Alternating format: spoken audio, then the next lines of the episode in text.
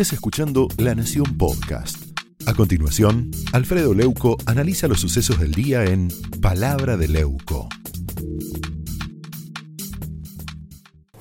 Mire, porque sin que se le cayera la cara de vergüenza, sin que se le cayera la cara de vergüenza, Luis Delía acusó al grupo Clarín de haber pergeniado un atentado lo acusó de haber pergeniado un autoatentado en la sede del diario.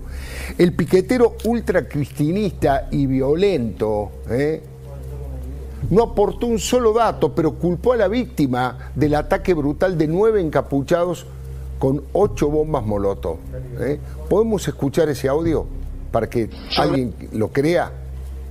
Yo creo que el, atentado, entre comillas, de ayer fue un autoatentado perpetrado por los propios empresarios del Grupo Clarín.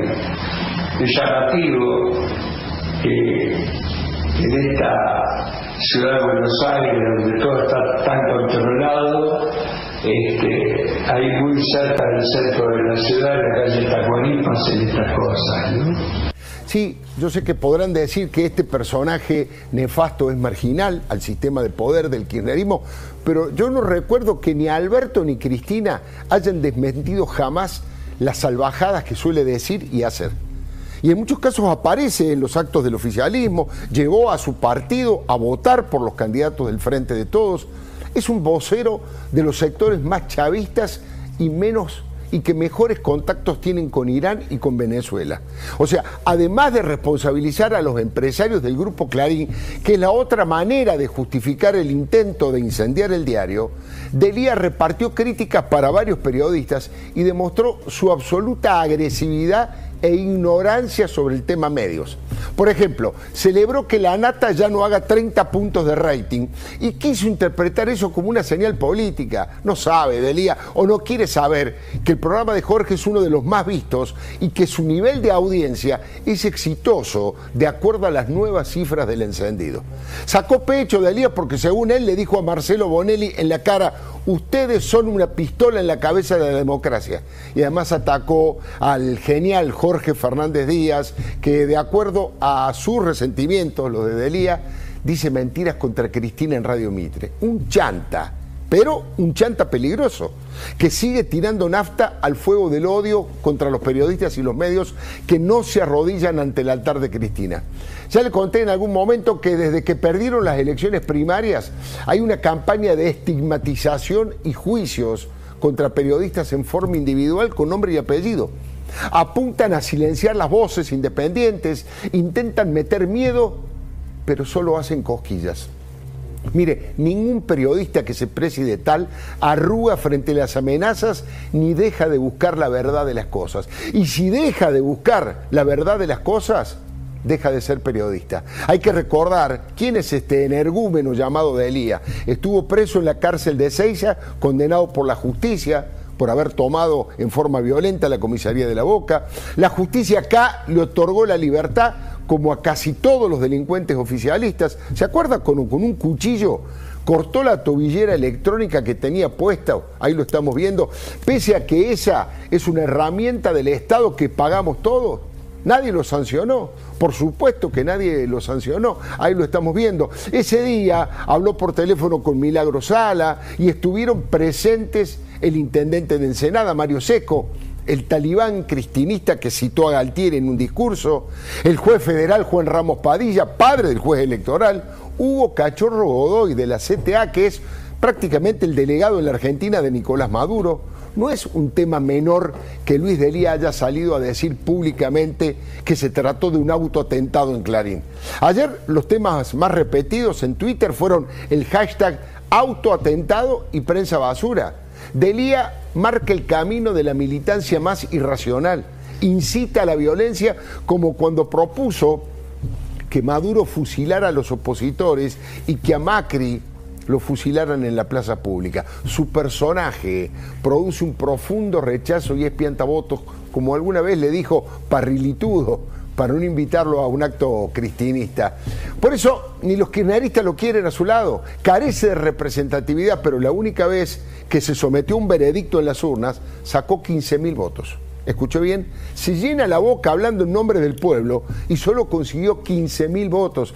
A este soldado de Cristina y de Irán, se lo puede ver en fotos con líderes extremistas iraníes y prófugos de la justicia como Moshe Rabani y personajes que apuestan a la violencia como partera de la historia como Fernando Esteche, ahí lo estamos viendo, ex comandante de Quebracho, acuchillado por sus propios ex compañeros, o Roberto Perdía, el integrante, el ex integrante del Estado Mayor de Montoneros, hoy asesor de los falsos mapuches. Es increíble. Bueno, Delía, antisemita fanático, permitió que su amigo Jorge Khalil tratara al entonces canciller Héctor Timerman de ruso de mierda.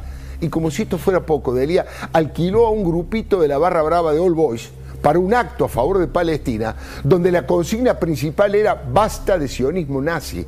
Se puede escuchar con nitidez en un audio la voz llorona de Delía, decir que le tuvo que tirar unos manguetes a los muchachos que se portaron bien. Dice, les di 25 lucas, dice en un momento. ¿De dónde habrá sacado el dinero?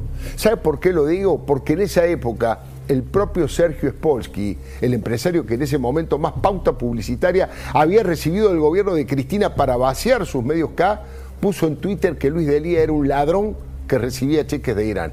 Ahora, en su programa de Radio Rebelde, hace unas pocas horas, Delía, además de acusar de pergenear un autoatentado a Clarín, celebró, celebró el récord de eh, puntos que tenemos de riesgo país. Y dijo, ojalá lleguemos al millón de puntos, porque eso significará que no arreglamos con el Fondo Monetario.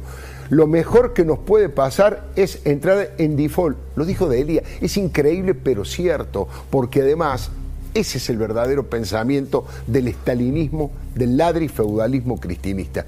Gerardo Ferreira, el empresario que se hizo ultramillonario con los privilegios que le dio Cristina, propuso algo similar y fue más a fondo todavía. En síntesis, llamó a hacer acuerdos económicos con China y Rusia y a no pagar la deuda al fondo porque, escuchen bien, nació de una decisión política imperial amañada por los cipayos locales. Ahí estamos viendo el tuit que descubrió Carlos Pañi.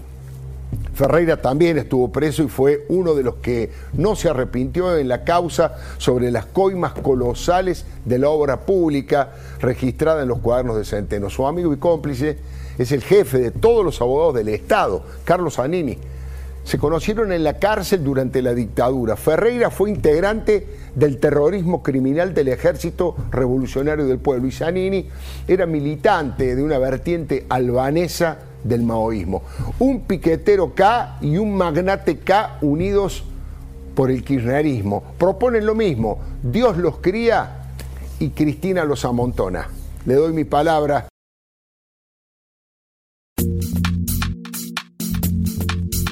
Esto fue Palabra de Leuco, un podcast exclusivo de La Nación. Escucha todos los programas de La Nación Podcast en www.lanacion.com.ar. Suscríbete para no perderte ningún episodio. Estamos en Spotify, Apple Podcast, Google Podcast y en tu reproductor de podcast favorito. Seguí escuchando La Nación Podcast.